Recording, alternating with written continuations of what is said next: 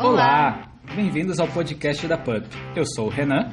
E eu sou a Natália, e aqui você vai ouvir um conteúdo animal. Nós vamos te trazer muitas curiosidades e conhecimentos sobre os pets.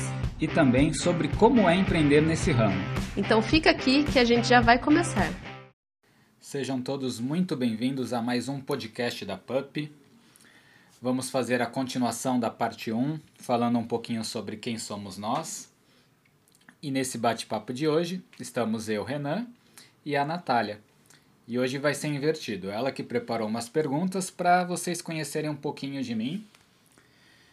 E vamos ver, né, o que, que ela reservou pra gente. Hoje eu tô aqui para entrevistar o tio Renan. As pessoas já conhecem, claro, né? Mas para quem não conhece, vai, vai conhecer agora. É, o pessoal da, do Instagram, né, que é a rede que a gente é mais ativo. E os clientes, né? E os clientes. Quer dizer, eles acham que conhecem. Será? Só eu conheço. Então, então eu preparei algumas perguntas. A primeira que eu tenho que te, que te fazer é: quem é o Renan? Bom, tipo é. Marília e Gabriela, sabe? Uhum. Bom, é- essa é fácil e é difícil, né? Porque eu tento não me rotular. É uma coisa que eu tomei pra mim há algum tempo, que normalmente a gente rotula todo mundo, né? Ai, fulano é assim, fulano é assado. E eu tento não me rotular porque todo mundo tem várias facetas, né? Então uma pessoa vai me conhecer, pode falar, pô, ele é mó legal, ele é divertido, outra vai falar, ele é muito chato, outra vai falar que ele é muito sério. Então eu acho que eu sou um pouquinho disso tudo, mas... Outros vão falar que é culpa do exército. É, culpa, depois a gente conta a história da culpa do exército. Mas resumindo, né, dando uma certa definição, eu acredito que que eu sou uma pessoa séria sim, porque eu costumo levar as coisas a sério, mas também me vejo com humor, não é aquele humor escrachado, mas acredito sim que, que também tem humor. Algumas pessoas conhecem, outras acham que eu sou só sério. E no fim das contas eu tento ser uma pessoa que evolui a cada dia melhor e que tenta ajudar os outros, né?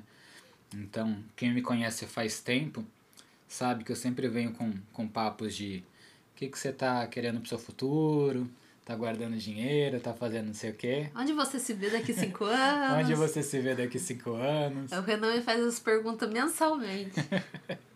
E até hoje você não não respondi. Já se passaram quase oito que a gente tá junto. Eu só me esquivo. Então acho que eu sou assim. Eu sou uma pessoa que tenta ajudar os outros e tento sempre evoluir. O Renan é muito prático para ele, é muito simples uma pergunta dessa. Onde você se vê daqui a cinco anos? Eu não, eu sou no mundo da lua, eu tenho o fantástico mundo de Bob.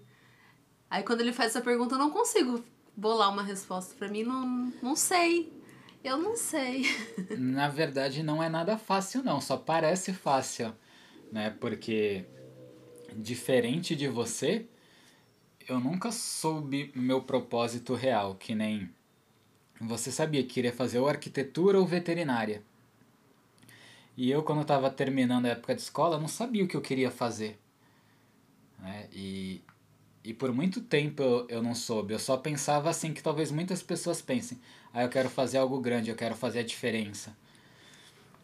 E, e talvez, né, não sei, pode ser que daqui a 5 ou 10 anos mude essa minha visão, mas eu acho que eu já estou fazendo algo grande, que eu sempre fiz na verdade.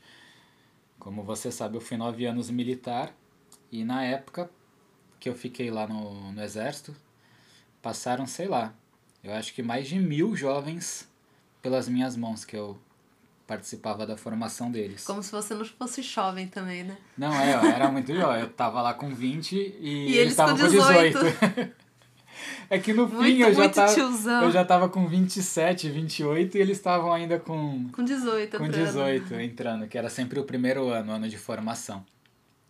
Então ali eu comecei a reparar que, meu, eu tô influenciando a cabeça de milhares de jovens, de centenas de jovens, né? A, a quererem algo do futuro, a evoluírem.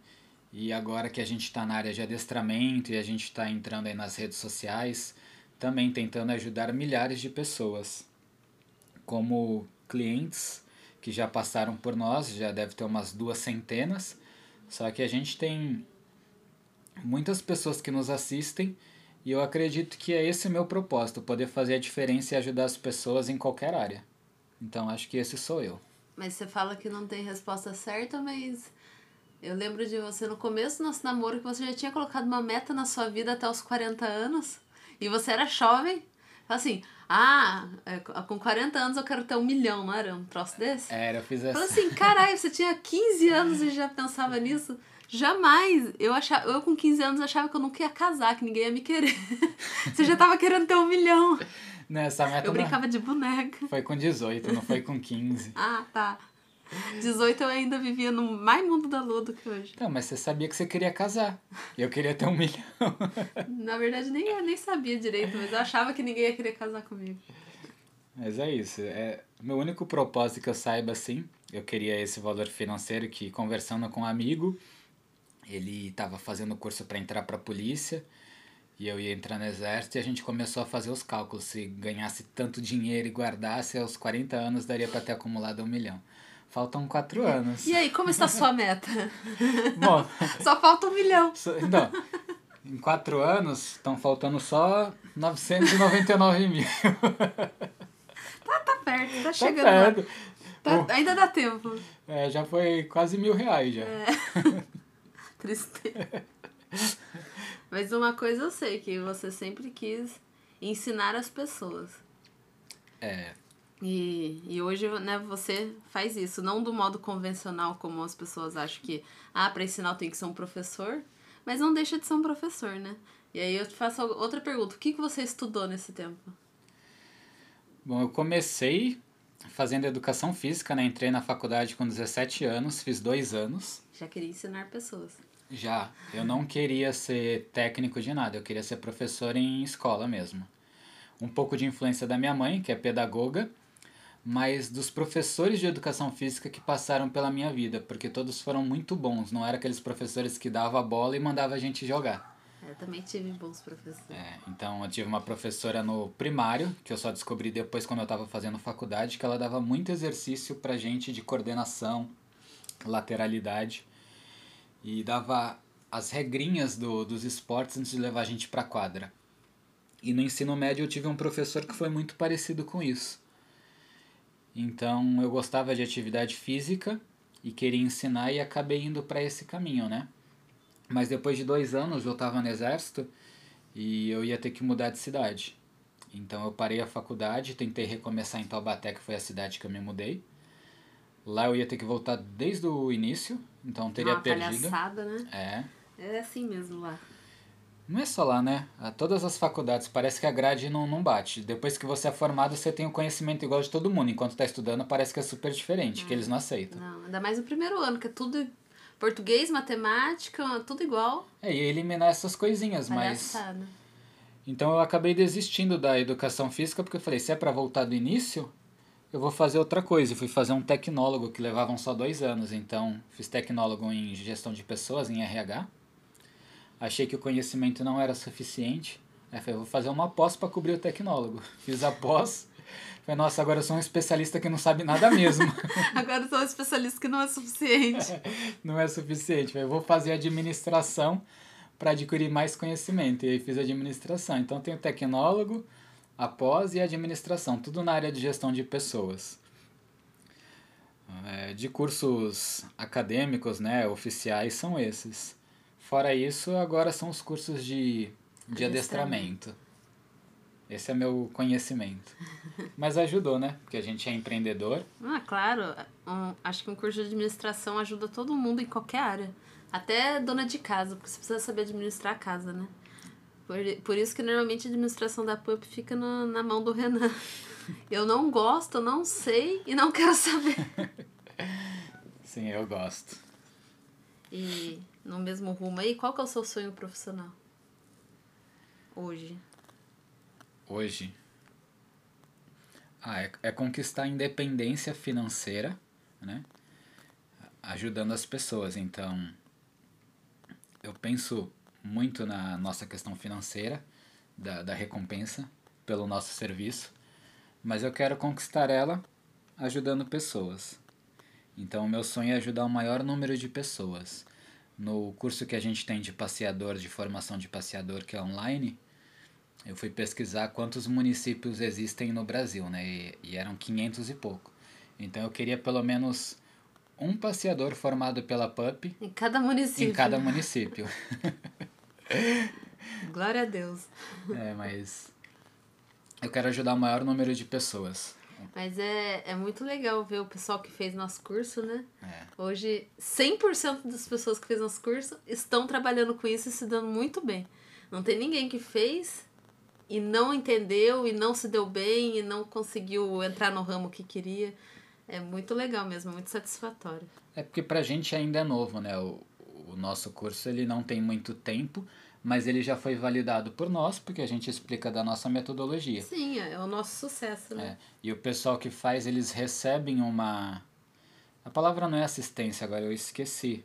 Uma consultoria, né? É, a gente fica dando ajuda para eles até eles entenderem de verdade e se encaminharem, né? Sim, é legal ter esse, esse contato com as pessoas, que a gente sabe onde elas estão entendendo, onde não estão, e a gente vai ajudando, vai ajudando a, a progredir, né? É. E viram parceiros, né? Porque a gente acaba acompanhando de perto o, o trabalho deles. Sim, mas no, no curso é isso, só que eu gostaria de ter uma escola, né? uma escola de adestramento. E não só eu, mas colocar várias pessoas para adestrar também, para poder ajudar. E se possível abrir em mais estados. Um em cada estado do Brasil. Olha, eu não tinha pensado ainda nisso, mas Meta, põe aí. eu gostaria de, de alcançar o mesmo sucesso de visibilidade no Brasil que o Alexandre Rossi alcançou. É. Precisa aparecer no, no SBT. É bem ousa, ousada a meta. É. Cair nas graças. E como decidiu entrar para a carreira pet? Foi através de você, né? Sim. Eu fui te ajudar com aquelas cachorrinhas difíceis que a gente comentou no outro podcast. Não, e fora que o adestramento foi por causa da Gaia, né? É, o adestramento foi por causa da Gaia, mas na área pet foi por isso. Apesar de eu sempre ter cães, sempre foram cães dos meus pais, né? Eu era criança, então eu não tinha responsabilidade. Eu brincava com cachorro, eu não não tinha que pegar cocô, que me preocupar em ter dinheiro para comprar ração, levar no veterinário. Nem sabia, né, que precisava disso tudo quando criança. Não, e a gente sempre teve vira-lata. A ideia que os meus pais passavam é que vira-lata é a prova de tudo, né? Eu, Super cão. Então, eu nunca vi eles tomar uma vacina, exceto a de raiva que, que a era prefe... de graça no Isso, postinho. que a prefeitura vinha. Então, fora essa, eu nunca tinha visto. Aí já liga a outra pergunta. Você sempre teve e gostou de cachorros? Ou gatos, ou algum outro bicho? Eu sempre gostei. Sempre gostei, sim, sempre brinquei, sempre fui apegado. Eu tinha um cachorro chamado Pingo, que ele era um cachorro branco pequenininho. E aí... Tipo um Fox Paulistinha? Tipo um Fox Paulistinha. E eu tenho vários irmãos, para quem não sabe. Então a gente ficava disputando para ver de quem que o cachorro gostava mais. Quem nunca? Aí chegava eu e o Lucas, que é um, um irmão dois anos mais novo que eu. E a gente começava a fingir que tava brigando, porque o cachorro ele ficava agitado para ver em quem o cachorro avançava e quem ele defendia. E o cachorro sempre avançava no Lucas. Até hoje você fica orgulhoso. Eu fico. Claro que hoje, com a educação que a gente tem, eu sei que ele ficava extremamente ansioso e, e aquilo ali não era saudável para ele, mas na época eu era criança, né? Então eu Bom, me orgulhava. Antes, antes isso do que judiar dos bichinhos, né? É, e aí eu aprendi que se eu chegasse perto de alguém e ficasse ai, ai, ai, ai, ai, ele avançava na pessoa. Judiação. Mas fora isso também teve o Nick, um vira-lata preto do peitinho marronzinho caramelo, que todo mundo quando vê esses cachorros fala, ah, deve ser descendente de Rottweiler, né? Mas não tem nada de Rottweiler. Então sempre tive cachorro sim. Só que no, no fim das contas, hoje eu vejo que não era questão de trabalhar com adestramento por causa dos cachorros, é por causa da educação. Educação Sim. que eu posso dar para as pessoas e para os cachorros também, né? Ajudar essas famílias. Mas tudo começou mesmo com você e com a Gaia, que a gente pegou a Gaia, a Gaia é a nossa boxer, gigante para um apartamento, como as pessoas pensam. Hoje a gente nem acha ela tão grande, né? Não, ela é uma boxer pequena. Mas na época a gente achava grandona. É, eu acho grande, o Renan que acha que é pequeno. É, eu acho que ela é pequena, apesar que se fosse um cachorro estranho do tamanho dela, avançando em mim, cima, eu ia achar que era grande. Aquela cara. Mas a ideia foi adestrar ela pro nosso apartamento, né? Porque foi cachorro grande desse jeito, tem que ser educado. Tem que ser educado. E a, e a ideia continua, não estava tão errado assim. Sim. Se todo mundo educasse o seu cachorro, você poderia ter qualquer cachorro em qualquer lugar. A Não, gente, a gente brinca assim que as pessoas. Brinca não, né? A gente comenta que as pessoas dão o cachorro porque vai se mudar pra uma kitnet. Fala, caramba! Adestra o cachorro. Ela prefere dar um que a gente acha que é um membro da família do que educar o cachorro pra ele ter uma vida tranquila dentro de um kitnet. É só uma desculpa, a gente É sabe, só uma né? desculpa. O cachorro vive bem em qualquer lugar desde que tenha as necessidades atendidas. E ele estando com dono é tudo que ele quer. Mas eu acho que foi a decisão mais acertada adestrar a Gaia. Primeiro porque hoje, o primeiro ano dela, ela ficou restrita. Para quem não sabe, a gente deixava ela num corredor de um metro e meio por três, né? E sempre que a gente chegava em casa, a gente soltava, brincava, mas quando a gente não estava em casa, não podia supervisionar, ela ficava. E o primeiro ano inteiro dela foi assim, porque as poucas vezes que a gente tentou deixar ela solta, ela fez um furo no sofá, Sofá novinho. Novinho, novinho. Ela fez xixi no tapete que a gente deixava na sala. É. As pessoas acham que a vida é perfeita, mas um cachorro filhote não tem como. O filhote é filhote. Se você não der limites, ele vai, ele vai dar limites, né? É. A gente teve que tirar tapete também, teve que é, não deixar ela ter acesso ao sofá. E as coisas que a gente achava que ela podia destruir tem que tirar de perto dela. Por isso que ela teve que ficar restrita. É, é normal, né? Mas hoje ela fica livre porque num apartamento, né, não tem quintal. Então o cachorro ele fica na mesma área que você. E pra gente ela é perfeita. Não tem problema nenhum, ela fica solta aqui o tempo todo e não apronta nada. Então valeu muito a pena. É o que a gente fala, as pessoas às vezes deixam o cachorro é, sem, sem adestramento 15 anos, às vezes, né? Nunca, nunca dá adestramento. Ou então 5 anos, e a gente fala, meu, não é mais fácil você adestrar o cachorro, você vai, vai ter um pouco de trabalho aí durante um ano, é, vai ter que deixar o cachorro restrito e tal. Mas no primeiro ano dele ele vai ficar restrito, vai ter um adestramento mais sério, né? Mas depois você vai ter 15 anos para viver com esse cachorro em paz, sem dor de cabeça, sem ter que ficar brigando com ele, sem ter prejuízo. E as pessoas não entendem, né? Elas preferem passar 15 anos tendo dor de cabeça com o cachorro. Ou até doar, né? Porque não aguenta mais o, o cachorro. É que o adestramento ele nunca acaba. As pessoas acham assim, ah, eu vou ensinar tais exercícios e pronto, adestrei, agora é um cachorro adestrado. Não. É É todo para dia. sempre. A diferença é que você já não gasta mais aquela energia que você gastava no início. Agora que ela já sabe o que ela tem que fazer, É só pedir, né? a gente pede e mantém, né?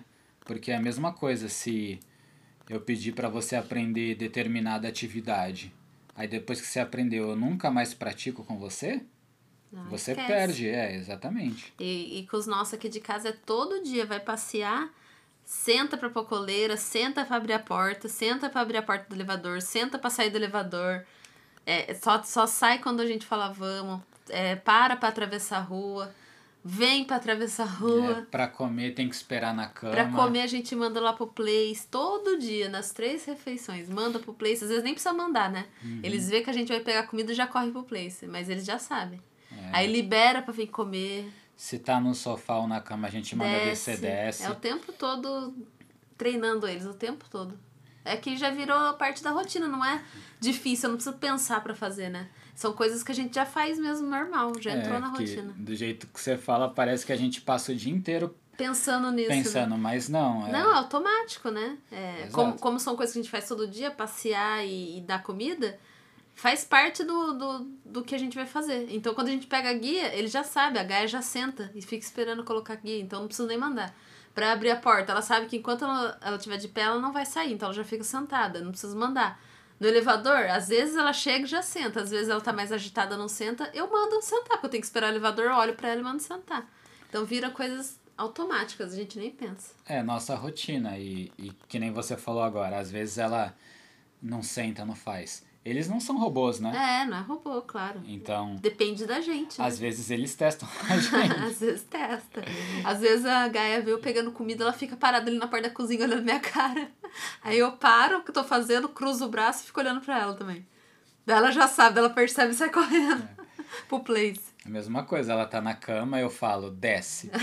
Aí ela finge que nem escutou. Ela fica olhando com cara de cocô. É. Aí eu começo a encarar ela, daqui a pouco ela Pula. levanta num pulo só. Então eles testam a gente. Por isso que eu falo que o adestramento nunca É. acaba. Mas é, vira uma coisa tão automática na rotina que realmente não é sacrificoso, né? É, E daí vai fazendo a manutenção, porque se a gente parar de fazer tudo isso, ela esquece e todo o trabalho que a gente teve para adestrar se perde, né? Mas foi assim que eu comecei, por causa da Gaia e percebendo que eu queria ajudar as pessoas na educação. E você já, já se imaginou algum dia trabalhando com cães? Quando você era mais novo? Não, nunca imaginei trabalhando com cães. Eu já tinha assistido o César Milan. Eu era adolescente, né? Ele é o encantador de cães, para quem não conhece pelo nome. Passava acho que no Discovery ou no Animal Planet, eu não sei. E eu achava que ele era mágico, né?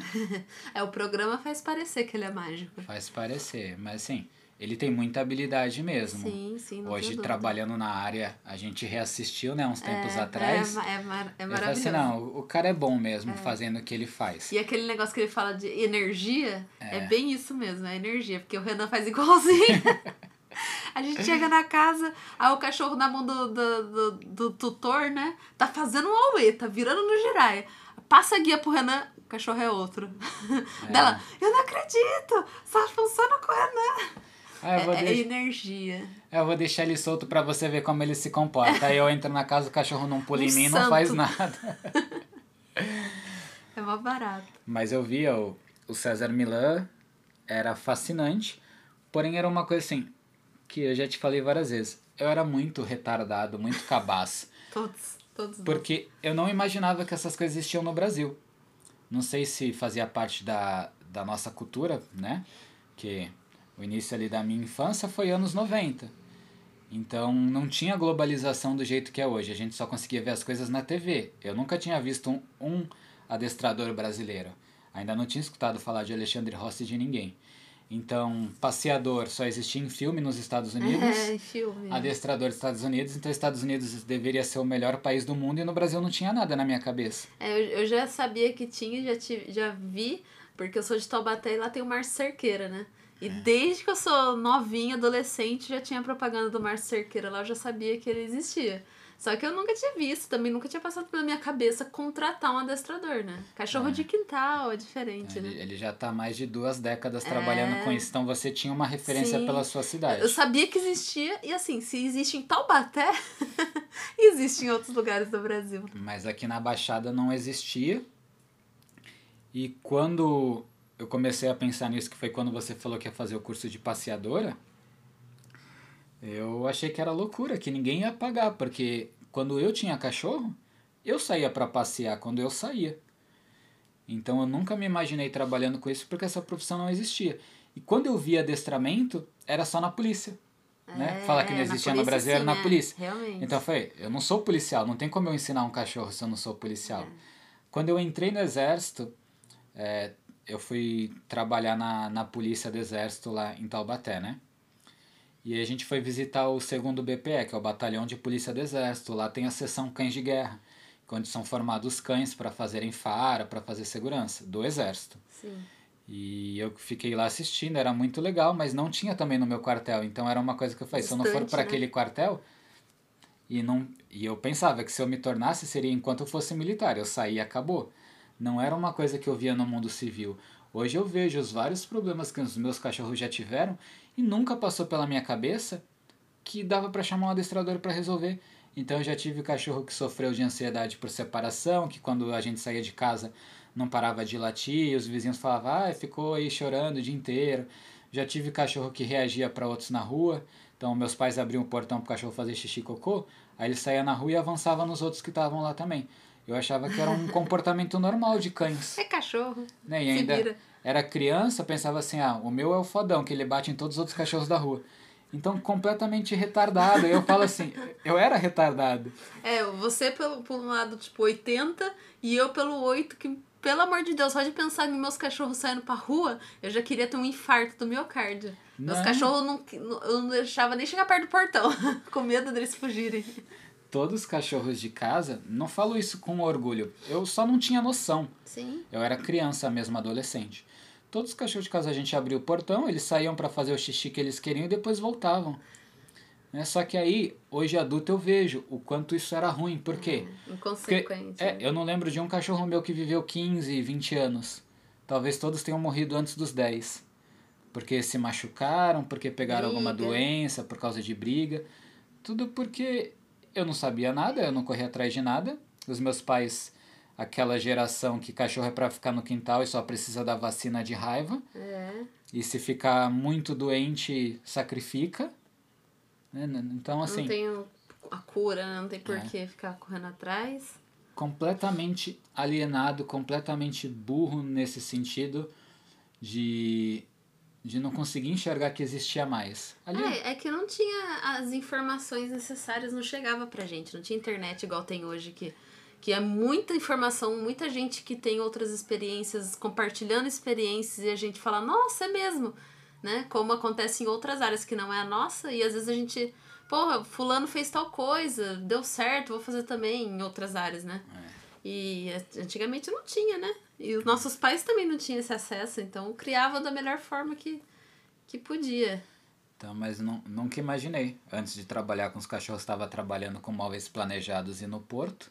Então também não passava pela minha cabeça. Aconteceu do nada. né? A gente brinca muito que ah, o cachorro fez não sei o que do nada. Do nada. E comigo também aconteceu do nada. Eu gostei, então é, serviu a um propósito que eu tinha de ajudar as pessoas, de educação, que me motivou. E financeiramente também é muito rentável pra gente. Sim. E hoje em dia, antigamente eu acho, eu nunca morei em apartamento, mas eu acho que as pessoas que moravam em apartamento realmente não cogitavam muito ter cachorro, né? Não. Eu, eu não lembro muito de pessoas que moravam em apartamento que tinham cachorros. Eram pessoas que moravam em casa, tinha quintal. E era aquele negócio mesmo, deixava o cachorro no quintal, no máximo dava uma voltinha e a vida do cachorro era lá fora, né? E hoje, com, com a chegada mais próxima assim, do- dos adestradores, da nossa profissão para as pessoas comuns, permitem o- as pessoas ter cachorro, né? Porque eles, eles veem que é possível ter um cachorro de qualquer tamanho dentro de um apartamento. Se não fosse a gente para trazer essas informações, ia continuar só quem tem quintal com cachorro, né? É, até os sete anos eu tive cachorro, mas morava em casa e depois quando a gente foi para apartamento era térreo que tinha quintal. Aí tinha cachorro. Tinha cachorro ainda, que era o mesmo cachorro.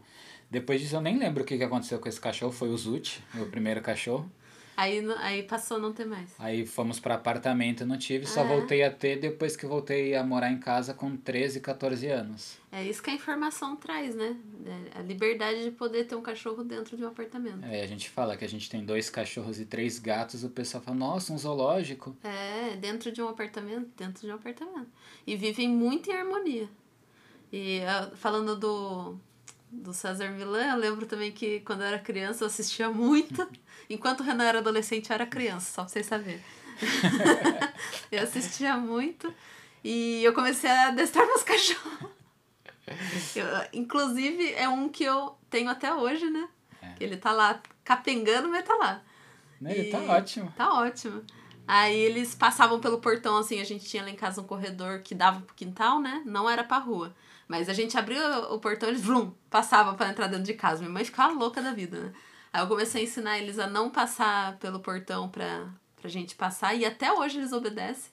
A minha mãe fala pra eles não passarem, eles não passam. E quando a gente chega de carro, eles vão pra lavanderia, né? Aí eu ensinei eles a irem pra lavanderia pra gente fechar a porta pra abrir o portão de carro pra eles não saírem.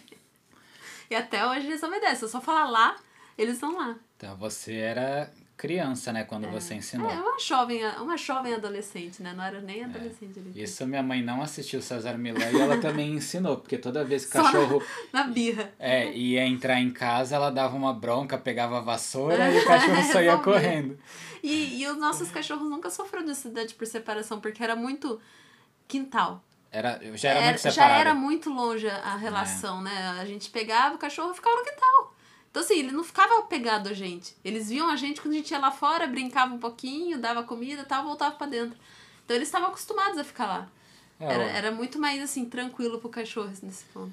O que sofreu de ansiedade por separação, na verdade, foi um que eu peguei em Taubaté quando eu me mudei para uma casa. Ah, sim, é. Que daí Por- já ficava mais apegado a você. É né? porque quando eu morava em apartamento, eu também não cogitava ter cachorro. Aí eu me mudei para uma casa quis ter e. Não, nem quis. Eu tinha ido no, no Shibata, um mercado lá de Taubaté, o pessoal não, não deve conhecer. E uma pessoa me parou e falou: Olha, eu achei esse cachorro aqui na rua. Era um cocker. Do nada. Do nada. Que, não, tinha um pet shop na entrada do, do mercado. e eu mercado, sempre lembro. parava no pet shop e ficava olhando lá os cachorrinhos. Ah, coisa mais linda. E a pessoa fala, eu achei um cachorro na rua, um, uma cocker, ela tá tomando banho. Você não quer ficar com você? E eu tinha me mudado para casa há poucos meses. Era uma boa companhia. É, e eu pensei, putz, eu acho que eu quero, né? Mas nem tinha noção do que implicava ter um cachorro. É, Aí peguei, levei pra casa, comprei ração, casinha, as coisinhas, né, básicas de um cachorro. Bem básico mesmo, não tinha nenhum brinquedo. Era a casinha, o pote de o água de ração. maioria das pessoas. Exato. Só que aí eu levava pra passear três vezes por dia. De manhã, aí eu voltava no almoço do trabalho, levava pra passear, levava pra passear à noite. Mas minha vizinha falava, olha, toda vez que você sai ela não para de latir, ela fica não sei o quê. E eu fiquei pensando, putz, eu Ficou não, com dó, né? eu não sei o que fazer. Aí a mulher, Ó, lá em Taubaté já tinha o Márcio Cerqueira, hein? mas eu não era de lá, eu não sabia. E a pessoa fala, ah, ela fica aí latindo o tempo todo quando você sai. E eu pensei, eu não tô conseguindo cuidar dela, ela precisa de companhia e eu não posso fazer. E nessa época eu tinha me mudado há pouco tempo mesmo. E tinha um cara que tava indo fazer o jardim lá de casa, que na frente tinha um jardinzinho pequeno, de 3 por 3 E ele viu a cachorra e falou, pô, ela não para de latir, você sabe de alguém que, que queira?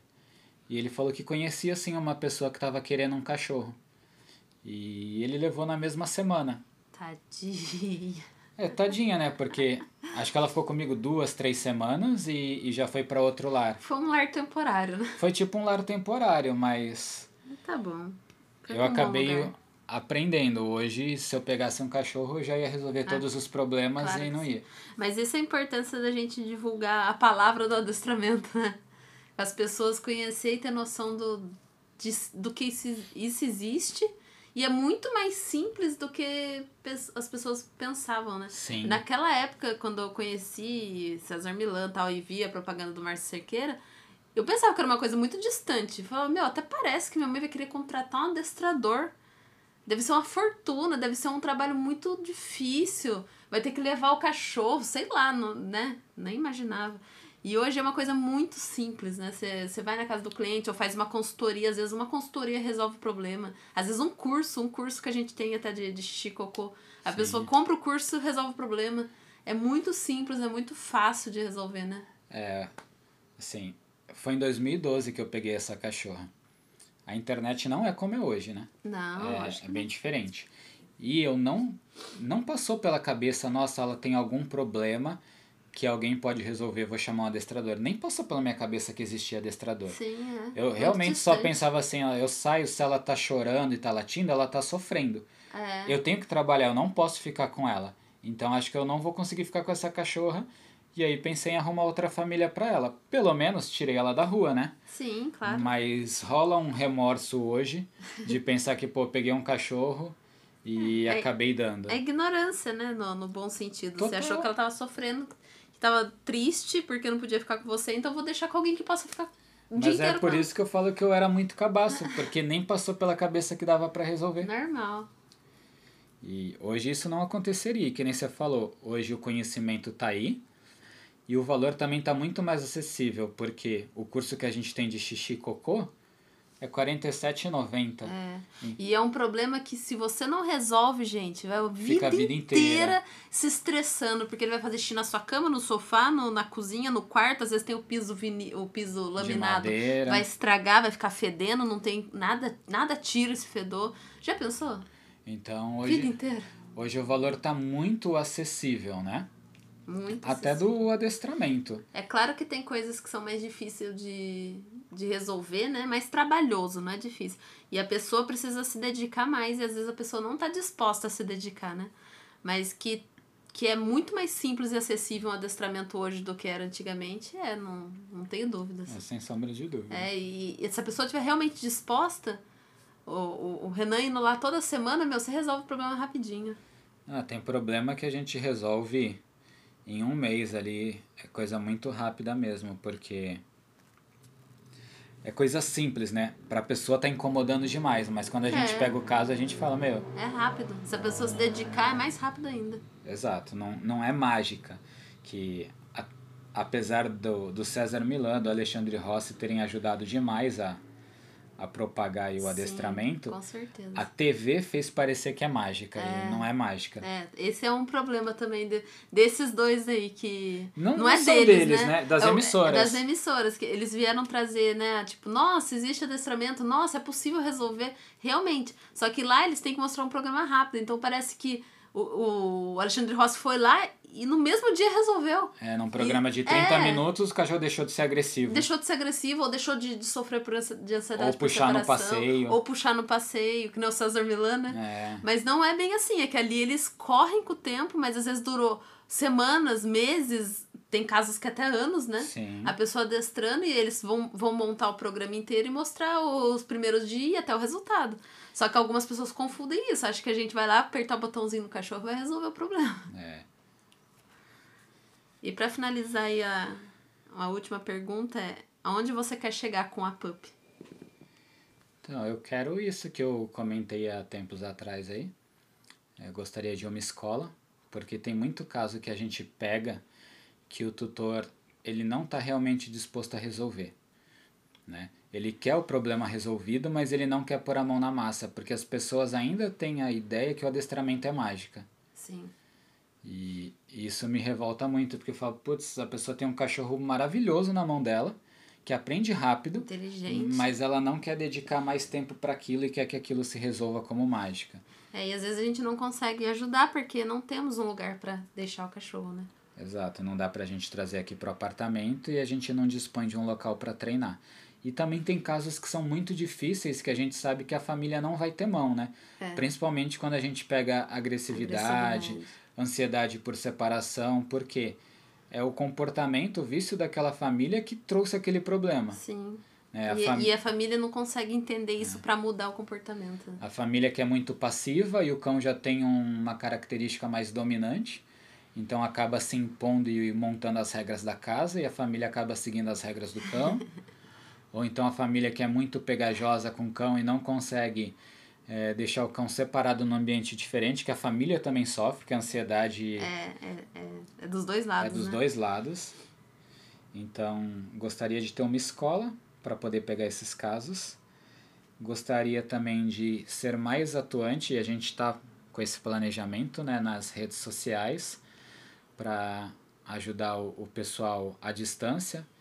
Então, poder fazer atendimento online também. Tenho vontade de ter projetos sociais, de ajudar ONGs. as ONGs, mas as zoonoses da, Zoonoses. das cidades, porque apesar das ONGs também precisarem, elas recebem apoio de muitas pessoas, costumam ter mais voluntários do que as zoonoses. Mas tenho vontade de ajudar. E esse é, esse é mais difícil, é mais distante porque não estudo para isso, mas ainda assim é um desejo também de desenvolver trabalho com outros tipos de animais. A gente andou vendo o, Ah, no- na Disney, é, nossa. trabalhar com animais Que silvestres, trabalhar com animais selvagens, né? Girafa, hipopótamo, nossa. Anta, Nossa. macaco. Dante Dogworks. Nota a gente. Leva a gente no zoológico pra mostrar o adestramento. É que tem um adestrador brasileiro aí que, pra quem não sabe, o Dante, ele desenvolve Ai, um trabalho espetáculo. assim no zoológico de Rio Preto. Se eu não me Nossa. engano, ou Ribeirão Preto. E aqui no Brasil que a gente conhece agora é ele, mas a gente vê muito no, na Disney, né? Nossa. Um, um programa do zoológico da Disney. Fora que o da Disney, eles têm muito, muita estrutura pra fazer isso, né? Pra Tem. adestrar a girafa. Nossa, que espetáculo. Eu fiquei encantada, gente. Eu queria adestrar girafa. não adestro nem a Gaia, eu vou adestrar girafa. Então, eu tenho vontade disso, de poder ajudar mais pessoas, a poder ajudar mais animais, a poder ajudar ajudar todo mundo, né? Todo mundo que puder. Quero é, é ambicioso sim, mas por que não ser? Claro, Então, é. Tem mu muita vida aí pra conquistar. sim, crescer muito, muito, muito e poder ajudar quem quiser ser ajudado. Isso aí. Encerramos então nosso podcast de Conhecendo a Pup, né? É. Se inscreve aí em todas as nossas redes sociais. Segue o Renan, o arroba dele é Renan Vendite. Vendite, V-E-N-D-I-T-T-E. Lá no meu perfil, nesse perfil, eu comecei a falar mais sobre empreendedorismo para o pessoal que quer começar no ramo pet. Então, ainda está meio devagar, mas eu estou me soltando aos poucos nas redes sociais e dando dica para as pessoas para se desenvolverem como empreendedores e também vão ter dicas técnicas, né, para se tornarem passeadores, se tornarem adestradores. E você tá onde? Eu no meu Instagram é Natália Cetra Pagan. Então, não tem nada de útil. Não, tem sim. Não tem nada de útil. É, Mas segue lá que às vezes aparece. Não, é o perfil público. É. Né? E, e nesse perfil ela coloca coisas um pouco sobre a vida dela, um pouco sobre espiritualidade. A gente não, não vai puxar para religião nenhuma aqui o papo, porque cada um tem a sua. Mas tem coisas bacanas. Se você é uma pessoa mais curiosa, que quer conhecer mais sobre história de religiões, né? Ela posta sempre algumas coisinhas. E a gente também tá na PUP, a PUP Pet Sitter, P-U-P-P-Y. Isso, esse é o principal, segue lá. É, a PUP, e a gente tá em todas as redes sociais que, que estão bombando aí no momento. A gente tá no TikTok, tá no Instagram. Tá no TikTok, no TikTok os vídeos são os mais legais. É. Estamos também no YouTube, então vamos começar a fazer conteúdos um pouco mais profundos lá no YouTube, né? Isso. E segue aqui no. Se você estiver ouvindo pelo Spotify, as outras plataformas eu não conheço. Mas tem como você seguir o nosso podcast e avaliar. Aproveita para avaliar aí com quantas estrelas você achar que a gente merece. Exatamente. E a gente está postando um conteúdo por semana. Então toda semana tem conteúdo novo que você pode ouvir enquanto está passeando com seu cachorro, né? Exatamente, aproveita, né? É. Já leva, tira a, a, a preguiça, bota vergonha nessa cara e vai passear com o cachorro enquanto escuta a gente. E se der também comenta lá no nosso Instagram o que que você tá achando, o que que você tem de sugestão que a gente vai colocando mais conteúdo aqui. Ah, é. Aqui, vocês viram que é um papo mais contraído, né? Então, se quiser algum tema que vocês queiram que a gente fale, vai ser assim, né? Mais descontraído, então pode ser que vocês gostem mais de ouvir. É só comentar lá que a gente, que a gente traz. Isso aí, muito obrigado pela participação, para você que ficou até aqui e a gente se vê numa próxima. Tchau!